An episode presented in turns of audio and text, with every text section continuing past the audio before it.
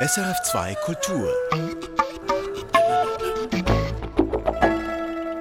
Und heute Donnerstag wieder die Künste im Gespräch, in denen wir heute einen Blick werfen auf besondere Fotografien. Fotografien nämlich, die in den Anfangsjahren der Psychiatrie entstanden sind. Aufnahmen aus dem Inneren von Kliniken, die damals noch Anstalten hießen. Zuerst aber treffen wir heute noch den Schweizer Schauspieler Bruno K. Thomas zum Gespräch über sein Soloprogramm Peiden, ein Stück über das Verschwinden von Heimat. Und er ist immer gut, dieser Bruno K. Thomas, ein Vollblut-Schauspieler, der in der Schweiz ebenso bekannt ist wie im Ausland, auf der Leinwand, so präsent wie auf der Bühne. Nun bringt er im Theater Kur ein Soloprogramm heraus. Peiden oder auch Peiden heißt es, das Stück wie das Dorf seiner Herkunft, ein Dorf, das an einem Rutschhang liegt und am Verschwinden ist. Andreas Kloy hat mit Bruno K. Thomas am Rande einer Probe sprechen können über Heimat, Sprachen und Werdegänge. Auf der Bühne im Theater Chur stehen die zwei Wände einer vertäfelten Wohnstube mit Eckbank und Anrichte, auf die jetzt ein neuer Großbildfernseher kommt. Der Karton steht schon da. Nur mit dem Cutter sollte man vorsichtig vorgehen, um sich beim Auspacken nicht zu schneiden. Und darum bin ich jetzt extrem vorsichtig beim Cutter.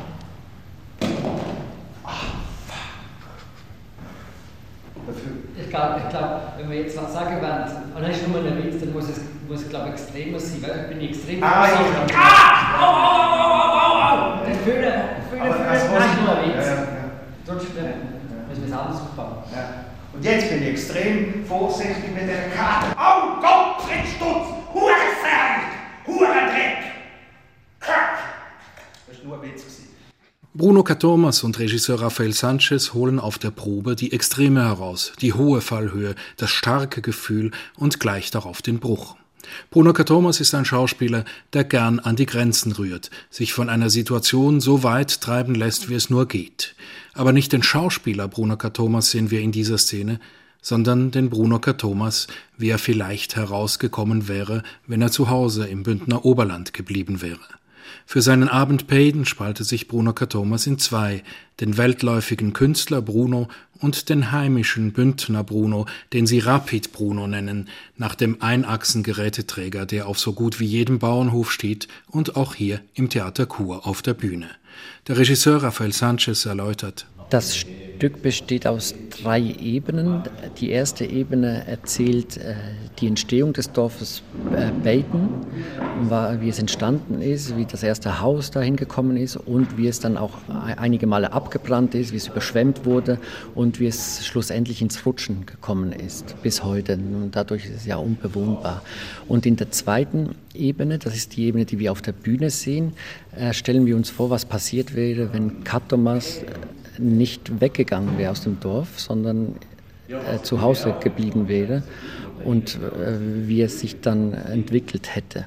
Und in der dritten Ebene, über die mediale Ebene wird die mitgeteilt und im Fernsehen oder im Radio oder über die Zeitung äh, lernen wir den Original Kat Thomas kennen. Also da zeigen wir alte Filmaufnahmen oder auch neue Interviews und diese Ebene, die kommt immer wieder ins Haus rein, da wo der, der Bruno zurückgeblieben ist und so nähern sich diese zwei Figuren langsam aneinander an, bis sie am Ende äh, wieder zusammenkommen. Die drei Ebenen unterscheiden sich auch sprachlich. Das Epos über das Dorf Payton ist rätoromanisch, Rapid Bruno spricht Schweizerdeutsch, der Schauspieler. Thomas Hochdeutsch. Auch im Interview mit SRF 2 Kultur. Ein Stück über sich selber zu machen, ist sehr kompliziert, weil man eigentlich alles von sich geben muss und dann wieder eine Distanz aufbauen. Ich bin genau jetzt in dieser Phase, wo ich permanent mit der Reflexion zu kämpfen habe. Also wie reflektiv werde ich auch beim Spiel selber? Wie viel spiele ich das, was ich bin und wie viel mm, lege ich noch oben, oben drauf? Wir haben versucht, wir haben es natürlich auf Hochdeutsch geschrieben und dann haben es bei der Übersetzung jemand aus der Kur, eine Frau, Martina, die hat das dann auf Purdeutsch übersetzt, was nicht wirklich mein Schweizerdeutsch ist. Ich habe eine komische Mischung zwischen Hochdeutsch und ich klinge eher wie ein Thurgauer, wenn ich Schweizerdeutsch rede. Und jetzt haben wir das aber ein bisschen verfremdet, damit ich eine Distanz aufbauen kann.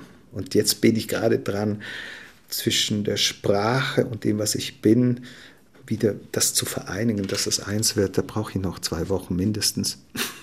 Die zwei Wochen blieben ihm noch bis zur Premiere, als wir uns zum Interview trafen. Bruno K. Thomas lebt seit über 30 Jahren in Deutschland. Zurzeit ist er am Schauspiel Köln engagiert und spielt da in Frank Castorfs Regie Molière, den Übervater des Komödienspiels. Eine Rolle wie angegossen für ihn, den lustvollen Komödianten. Frank Castorf sei für ihn der Theatergott schlechthin, sagt Bruno K. Thomas.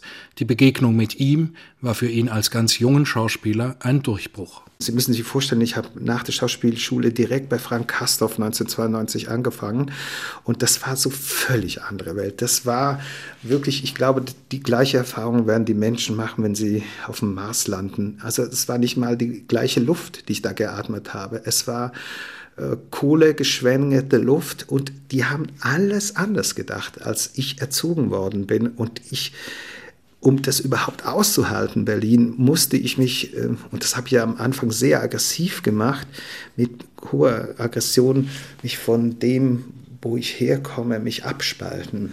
Das hat sowohl meiner Familie als auch viele, die mich kennen, sehr wütend gemacht hier oben. Und erst 2009, als ich Sommernachtstraum auf Rätromanisch inszeniert habe, bin ich zurückgekommen. Es war ein bisschen, als wäre ich 20 Jahre lang im Koma gelegen und habe dann wieder gemerkt, auch die haben einen Schritt gemacht, die Leute hier oben.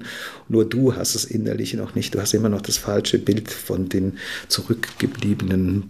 Gegen die Rückkehr in die Schweiz habe er sich jahrelang richtiggehend gesträubt, sagt Bruno K. Thomas, auch sprachlich. Ich habe die ersten Jahre von 88 bis 96 mit niemandem anders als Hochdeutsch geredet, weder Schweizerdeutsch noch Rätoromanisch. Das habe ich verleugnet. Jetzt habe ich einen deutschen Akzent, wenn ich Schweizerdeutsch und Rätoromanisch rede.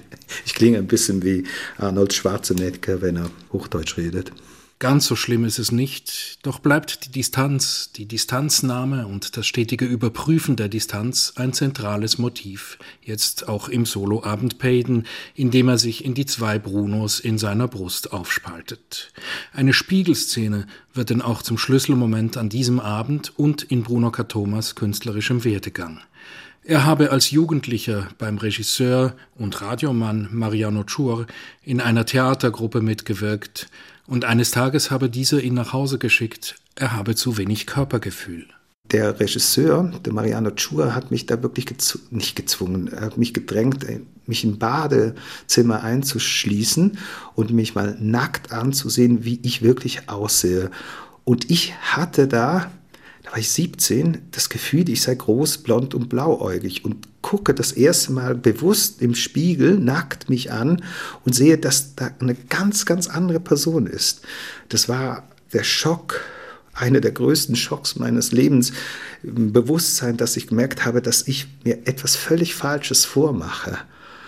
Also nicht dieser kleine unansehnliche Mann bin, sondern ich wollte was völlig anderes werden.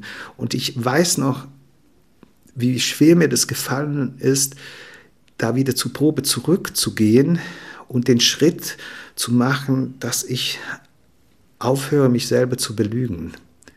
Dass ich das annehme, was ich bin. Und das ist dann in der Schauspielschule äh, natürlich weitergegangen. Da haben sie mir diesen blauäugigen großen Mann aus, ähm, ausgeredet oder wegtherapiert, wie auch immer. Und ähm, das Witzige ist, dass ich dann später in Berlin einen großen, blauäugigen, blonden Mann kennengelernt habe, der mein Mann geworden ist. Ich habe eigentlich mein Spiegelbild dann geheiratet, das, was ich immer sein wollte.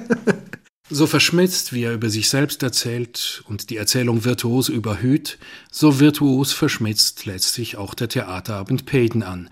Payden, der Name eines Bündner Dorfs, dient als Chiffre. Payden ist ein Dorf in Bündner Oberland, was am Rutschen ist. Und dieses Rutschen dieses Dorfes nehme als Grundlage dafür, dass alles am Rutschen ist. Die Biografie von Bruno, die Welt am Rutschen, die Unsicherheit, was gerade besteht. Und dieses Dorf wird irgendwann mal verschwinden, wie wir alle. Rutschungen, die unseren Planeten heimsuchen, die unserem Bewahrungswillen entgegenstehen, die wohl auch viel mit dem Schauspielerberuf zu tun haben. Insofern lässt sich Payton auch als persönliche Bilanz des Künstlers Katomas lesen. Ich arbeite immer noch aus der Angst heraus, was ich immer gemacht habe, aber die Angst habe ich über Luc Percival auch ähm, gelernt, dass die Angst was Schönes sein kann.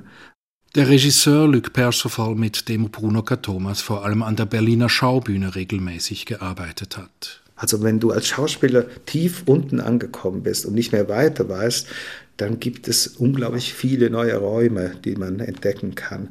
Und diese Angst zuzulassen und sich nicht immer darüber zu ärgern, das ist, das muss ich richtig lernen, weil ich habe ein Drittel der Probeenergie früher darauf verwendet, mich selber zu verfluchen, wie schlecht ich bin. Also ich habe einen Fehler gemacht, nicht versprochen, und dann habe ich immer gesagt, ach du Hurer, das ist so ein Scheiß, was du spielst, du Idiot, du Idiot, du Idiot. Und bis ich wieder eingestiegen bin, hatte ich so viel Energie verloren. Und dann hat Luc Percival mir beigebracht, das ist besser, das wegzulassen und annehmen, dass man einfach am Punkt angekommen ist. Das hat mich richtig befreit. Das hat eine neue Qualität in der Probenarbeit für mich ergeben, dass ich mehr aushalte, mich mehr aushalte. Ich habe zum Beispiel in der Pandemie mich nicht ausgehalten. Ich muss arbeiten. Ist es für mich die Hölle, zu Hause zu sein und nicht Künstler sein zu dürfen. Ich habe sogar den Balkon gekerchert, was ich noch nie gemacht habe. Der ironische Blick aufs eigene Leben und die Anstrengungen, die das Leben so mit sich bringt. Bruno Katomas teilt Erfahrungen, in denen sich auch andere wiedererkennen können. Die Erlebnisse treibt er so auf die Spitze, dass es befreiend wird. Zu den lustigen oder auch mal nur vordergründig lustigen Anekdoten aus seiner Jugend mischt sich das melancholische Epos vom verschwindenden Dorf und die künstlerische Selbstreflexion des Schauspielers als älter werdender Mann. Das reicht doch. Bruno K. Thomas im Beitrag von Andreas Kloy. Die Premiere seines Stücks Peiden ist äh, Samstag, übermorgen im Theater Kur und vorerst läuft das Stück bis zum 5. November. Hinter Mauern, bereits im Titel der Ausstellung in der Kartause Ettingen im Thurgau, klingt ein Blick an in verschlossene Welten. Gezeigt werden in der Ausstellung Fotos aus psychiatrischen Kliniken in der Schweiz von 1880 bis 1935. Bilder, die nicht nur Einblick geben in eine ferne Vergangenheit, nein, diese Bilder erzählen auch viel darüber, wie Normalität und Andersartigkeit konstruiert wird und wie Bilder dafür benutzt werden. Alice Henkes. Ein Bild sagt mehr als tausend Worte. Schon möglich, aber verstehen wir auch, was es sagt? In der Ausstellung in der Karthause Ittingen gibt es ein Foto, das einen Mann in einem Grasrock zeigt. Ist das jemand, der einer anderen ethnischen Gruppe angehört? Ein Wilder, wie man um 1900 gesagt hätte? Oder hat er sich für einen Theaterspaß verkleidet? Weder noch. Es handelt sich um einen Patienten der psychiatrischen Klinik Waldau in Bern, der in einer sogenannten Warek-Zelle ruhig gestellt wurde. Warek ist das Seegras, das brauchte man, um Matratzen zu stopfen. Das ist waschbar sagt Kunsthistorikerin Katrin Luxinger. Und dann gab es Warek-Zellen, das waren Isolationszellen, die waren leer mit einem Haufen Warek am Boden damit wirklich auch erregte Patienten sich nichts antun können, aber auch nichts zertrümmern. Die Patienten wurden nackt in diese Zellen gesperrt. Der Mann auf dem Foto hat sich, um seine Blöße zu bedecken, einen Rock und eine Schärpe aus dem Seegras gebastelt und eine Krone. Erstaunlicherweise sieht er sehr souverän aus und nicht geknickt und verzweifelt. Neben dem Mann steht ein Pfleger, damals auch Wärter genannt. Er hält einen Schlüssel in der Hand. Der Patient wird als beunruhigende, ja gefährliche Figur vorgeführt. Bilder wie diese stützten eine Vorstellung von Psychiatrie, die um 1900 sehr präsent war. Psychiatrische Kliniken wurden als verschlossene und fremde Welt wahrgenommen. In dieser Welt wurde erstaunlich viel fotografiert. Allein in der Waldau, wo Katrin Luxinger ihre Recherchen zu Fotografien aus psychiatrischen Kliniken begonnen hat, lagern über 2000 Glasnegative. Warum entstand diese Fülle an Bildern in der Psychiatrie? Dafür gab es mehrere Gründe. Zum einen den technischen Fortschritt. Es ist auch einfach das Medium, das da war, das ja im Alltag für bürgerliche Familien extrem populär war, man wollte Fotos haben und das immer handlicher wurde, so dass sich Psychiater erlauben konnten, eine Kamera zu kaufen, auch kein Stativ brauchten und so aus der Hand mit kurzer Belichtungszeit Innen- und Außenaufnahmen machen konnten. Meist waren es die Ärztinnen und Psychiater, die die Aufnahmen machten. Doch manchmal wurden auch Profifotografen eingeladen, um die Räume und Außenanlagen einer Klinik zu fotografieren. Mit diesen Bildern wollte man Aufklärung oder auch Marketing betreiben. Um 1900 hatten psychiatrische Kliniken keinen guten Ruf. Man hielt sie für Orte, an denen Menschen, die nicht so recht in die Gesellschaft passten, weggesperrt und schlecht behandelt wurden. Diese Kritik kam nicht ganz von ungefähr. Man hatte noch keine genaue Vorstellung davon, was psychische Leiden bedeuten, geschweige denn, wie man psychisch Kranken helfen konnte. Stefanie Hoch, Kuratorin am Kunstmuseum Thurgau. Es gab ja einfach ganz wenig, es gab auch kaum Medikamente, man hatte kaum Behandlungsmöglichkeiten, eben die bestanden in Deckelbädern und dann eben verordnete Ruhe, verordnete Arbeit. Das war quasi der Horizont. Um 1900 setzte ein Modernisierungsschub in der Psychiatrie ein. Man steckte die Kranken nicht mehr einfach ins Bett oder in die Badewanne, sondern versuchte positiv auf sie einzuwirken. Kliniken mit freundlichen Räumen und festen Tagesstrukturen entstanden. Sie sollten dem inneren Chaos der Kranken entgegenwirken. Diese sich wandelnde Vorstellung von Psychiatrie wollte man auch nach außen kommunizieren. Katrin Luxinger. Die Kliniken, die Psychiater, die Direktoren mussten sich überlegen, wie kann man der Öffentlichkeit zeigen, was hier vorgeht, im Sinn, dass sie ein Vertrauen fassen zu diesen Institutionen. Man fotografierte die Kliniken, die Räume, Patienten, die in Außenanlagen zusammensitzen oder Patientinnen, die einander vorlesen. Es sind freundliche Bilder. Im Esszimmer der Waldau in Bern stehen Blumen auf den Tischen. Der Anstaltsbäcker posiert in der Küche vor Kuchen und Törtchen. Die Aufnahmen könnten aus einer Ferienanlage stammen. Diese adrette Anmutung war nicht gestellt, glaubt Katrin Luxinger, die sich intensiv mit der Geschichte der psychiatrischen Kliniken in der Schweiz beschäftigt hat. Also da wurde darauf geachtet, dass das Chaos verschwindet, dass es ein Esszimmer gibt, einen Arbeitsplatz gibt, einen Aufenthaltsraum gibt. Da passierte viel. Viele Aufnahmen zeigen Patientinnen und Patienten bei der Arbeit. Diese Bilder sollten alte Vorurteile entkräften, sagt Stefanie Hoch. Zum einen dass die Menschen in der Psychiatrie schlecht behandelt würden. Zum anderen gab es eine Kritik, die Leute seien ja vielleicht auch einfach nur faul und Arbeitsverweigerer und man wollte auf diesen Fotos zeigen, eben hier sind die Leute fleißig, hier herrscht Ordnung. In der Ausstellung sieht man Bilder, auf denen Patientinnen und Patienten heuen oder waschen, Dächer decken oder Wäsche nähen. Sie machen Küchendienste oder falten Papierschachteln für einen bekannten Schweizer Schokoladenhersteller. Das Konzept der Arbeit als Therapie setzte sich schweizweit durch. Katrin Luxinger. Und das war auch je nach Anstaltsdirektor sehr unterschiedlich. Manche versuchten immer mehr Werkstätten einzurichten, um Arbeiten zu finden, die möglichst viele PatientInnen ansprechen. Oder auch auszuprobieren, zum Beispiel, dass sehr erregte Patientinnen vielleicht lieber draußen Wäsche waschen, wo sie sich heftig bewegen können. Das war so eine Idee in der Rosek. Und andere vielleicht in der Papeterie arbeiten wollen, wo, es, wo man sehr genau sein muss zu welchen Tätigkeiten Patientinnen und Patienten zugelassen wurden, wie sie in einer Klinik untergebracht wurden, das hing auch von ihrer sozialen Herkunft ab und von der Diagnose.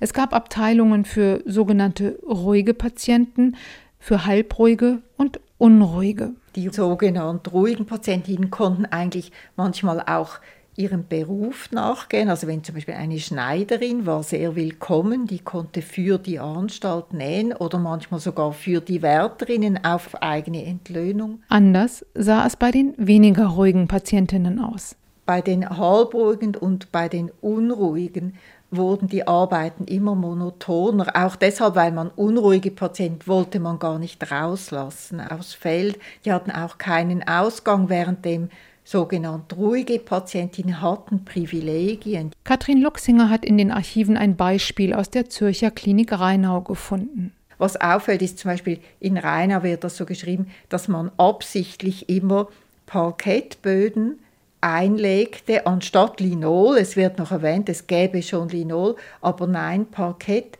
weil das so viel Arbeit für die Patienten gibt, die zu fegen und zu bohnern. Es gab noch eine weitere, eine vierte Kategorie, die sogenannten Zellpatienten. Besonders unruhige Menschen, die ohne Beschäftigung, ohne privaten Besitz in Einzelzellen verwahrt wurden. Nur gelegentlich wurden sie auf einen verschlossenen Hof geführt. Ein Foto in der Ausstellung zeigt eine Gruppe Frauen, die barfuß und in groben Kitteln auf einer Bank sitzen. Sie wirken verwirrt, abwesend und teilweise abweisend. Diese Zellpatientinnen waren die Ausgestoßenen in der hierarchisch gegliederten Welt der psychiatrischen Klinik.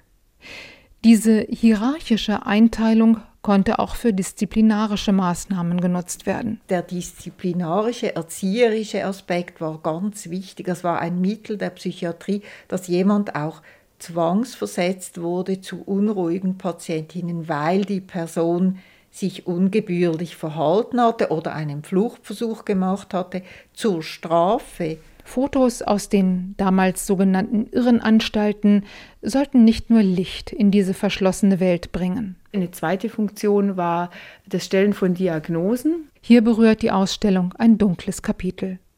In den Kliniken entstanden damals hunderte Einzelaufnahmen von Patientinnen und Patienten. Diese Bilder waren für Fachkreise bestimmt. Man glaubte, so erzählt Katrin Luxinger, dass psychische und geistige Krankheiten, Wahnsinn, Irresein, wie es damals genannt wurde, sich am Äußeren ablesen ließen. Man dachte, man sieht das am Schädel, an der Gesichtsform, an der Physiognomie, am Ohr, an allen möglichen Merkmalen. Wenn man die Aufnahmen heute betrachtet, sieht man nichts von den vermeintlichen Zeichen einer Krankheit. Man sieht eher die Pflegerin im Hintergrund, die eine Patientin vor der Kamera festhält. Oder den Pfleger, der einer Frau in einer Bildserie eine Taschenuhr zeigt, worauf die Patientin mit Panik reagiert. Was genau mit dieser Bildserie geprüft oder gezeigt werden sollte, bleibt ungewiss. Viele der Aufnahmen sind nicht beschriftet oder datiert. Aus der Gegenwart betrachtet spricht aus diesen Bildern vor allem dieser unabdingbare Glaube an erbliche Anlagen, die sich dann auch zwangsläufig manifestieren. Das ist ja auch wie ein Urteil für Personen, die vielleicht in ihrer Familie Krankheiten haben, sagt Katrin Luxinger. Diese Diagnoseaufnahmen haben starke Ähnlichkeit mit Fotos, die man um 1900 von Kriminellen machte, von Vagabunden, Randständigen aller Art. Katrin Luxinger verweist zudem auf eine Parallele zu anthropologischen Studien jener Zeit, zu Aufnahmen von sogenannten Wilden. Dass man zu diesem primitiven, kulturell frühen eine Parallele sieht zu dem Einbruch, Zusammenbruch in einer psychischen Erkrankung, dass da wie irgendwo topografisch unten ein Urgrund ist, aus dem eine Frühkultur sozusagen aufbricht und dass man das findet in den Kolonien bei den indigenen Einwohnern und dass es so eine Entwicklungstreppe gibt, wo Europa zu oberst ist. Das ist natürlich ein Thema, was heute wahnsinnig aktuell ist. Die Idee einer Entwicklungspyramide, bei der Menschen aus dem europäischen Raum ganz oben stehen, wurde von westlichen Gesellschaften weit bis ins 20. Jahrhundert hineingeprägt. Die Ausstellung erinnert daran, wie stark diese Idee in die westlichen Gesellschaften zurückwirkte und durchaus auch noch wirkt. Wie man normale und Abweichler, gesunde und kranke, wie die Spreu vom Weizen zu trennen suchte. Besonders deutlich wird das in dem eingangs beschriebenen Bild des Mannes, der trotzig, vor der Warek-Zelle steht. Genauso eindrücklich ist auch dieses Vorführen, also dieses Wegsperren und wieder Vorführen, Achtung, gefährlich und er wird dann wieder eingeschlossen. Natürlich sollte ein solches Bild zeigen, dass man die Kranken im Griff hatte. Ein bisschen Nervenkitzel verbreiten sollte es aber wohl auch. Nicht von ungefähr erinnert das Bild auch an Zeiten, als man sonntags zum Zeitvertreib ins Irrenhaus ging, um die Verrückten anzuschauen, wie es damals hieß. Alice Henkes über die Ausstellung Hinter Mauern. Die ist in der Kartause Ettingen noch bis April nächsten Jahres zu sehen. Danach wird sie im Psychiatriemuseum Bern gezeigt. Begleitend zur Ausstellung ist auch eine Publikation erschienen. Erfahren Sie mehr über unsere Sendungen auf unserer Homepage srf.ch-kultur.